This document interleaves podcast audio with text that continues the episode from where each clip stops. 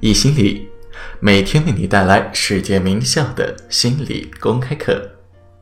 今天的我们基于加州大学伯克利分校的幸福科学，为大家带来同情和幸福的关系。因为同情，我们才能够彼此理解、连接、沟通，用一种高效正确的方式来进行交流。这种对于他人情感和行为的吸收重建机制，其实早在婴儿时就已经产生了。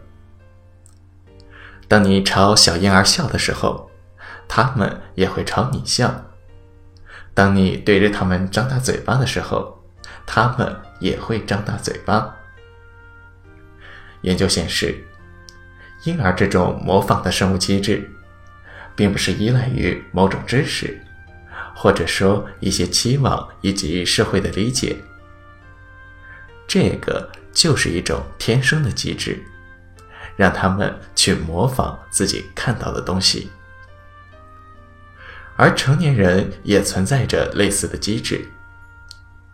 如果你仔细观察他人，当他们看到其他人的表情时，他们往往会自发的模拟自己看到的表情。保罗·艾克曼的研究发现，人们不仅会去模仿行为、模仿表情，他们也会轻微的去模仿情感的表达。而 Rusha 博士的研究发现，当你通过一些方式来控制人们的面部肌肉时，比如说咬一根铅笔，让人们难以去自发的控制自己的面部肌肉。这些人，他们对于情感的认知能力就会有所下降。所有的实验都表明，我们对于他人的模仿机制，能够帮助我们去学习和理解他人在这样做时会有什么样的感觉。另一部分的研究来自于对身体的观察。当你通过各种的检测设备对人的心跳、体温等一系列指标进行观察的时候，你会发现，周围人的很多特殊情绪，比如说恐惧，以及这其中引发的生理反应，都会被观察者所模仿起来。对于这个结论，你肯定不会陌生。人们喜欢和别人一起去看恐怖片。因为这样可以提升整体的恐怖氛围，而当人们走进一个大家都在笑的房间时，你也会不由自主地笑起来。很多这类的实验都证明了，我们会去模仿和体验他人的基础生理感觉。在同情领域，有一项最新的突破来自于意大利的学者，这个实验跟镜像神经元有关。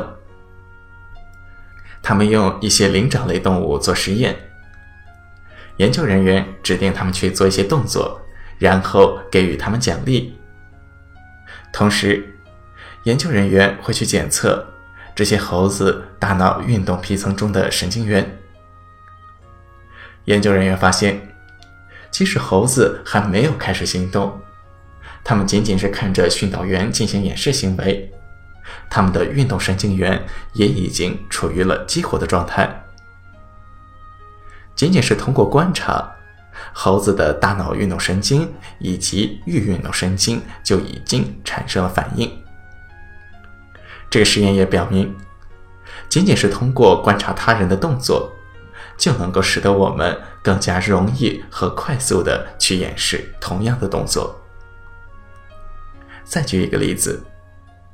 如果一个瑜伽老师只是通过口述来讲解瑜伽动作，那样的学习难度会远大于老师直接进行动作演示。这是因为你的镜像神经元在试图帮助你去模仿这些动作。当你做出难过的情感表达时，我也会去模仿你难过的表情，进而也会影响到我的个人感觉。这其中也存在着很多争议。一些学者认为，镜像神经元并不能够真正的帮我们模拟出情感的体验。事实上，情感也是可以模仿的，但这个是依赖于大脑的不同部分。这个时候，我们所做的不是模仿和感觉它们，而是去理解它们。比如说，我们看到一个人露出嫉妒的表情，我们就会知道这个是嫉妒。他之所以这样，是因为遭受到了什么不公平的事情。所以，认知同情也被称为心智理论。这种同情是指我能够接受你的观点，或者设身处地的去为你考虑。也就是说，存在有两种的同情情绪，一种是情感同情，而另一种是认知同情。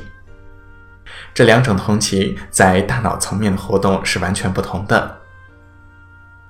当人们观察其他人痛苦的图像时，我们能够看到人们的脑岛系统处于一种特定的被激活的状态，而脑岛系统的激活会使你产生内脏的反应。所以说，你的痛苦和悲伤能够激发出我的身体反应。这样，我就会去关心，并且尝试的想要明白，这个对于我来说究竟意味着什么？现在我身上的这种感觉究竟是什么意思？为什么我会感到不适？这个就是情感同情的机制，而认知同情涉及更为广泛的结构，大脑皮层的多个模块都被激活了。人们会融入自己的视觉判定，参照自我的知识和经验，去回顾这个特殊的时刻，在我的世界和记忆中究竟意味着什么。这个就是两个不同的结构，这两个相互独立的系统，帮助我们去学习和认识别人。那么，同情心和幸福又有什么关系呢？事实证明，那些富有同情心的人，他们能够刚好的理解和帮助他人，也能够更好的规范自己的情绪。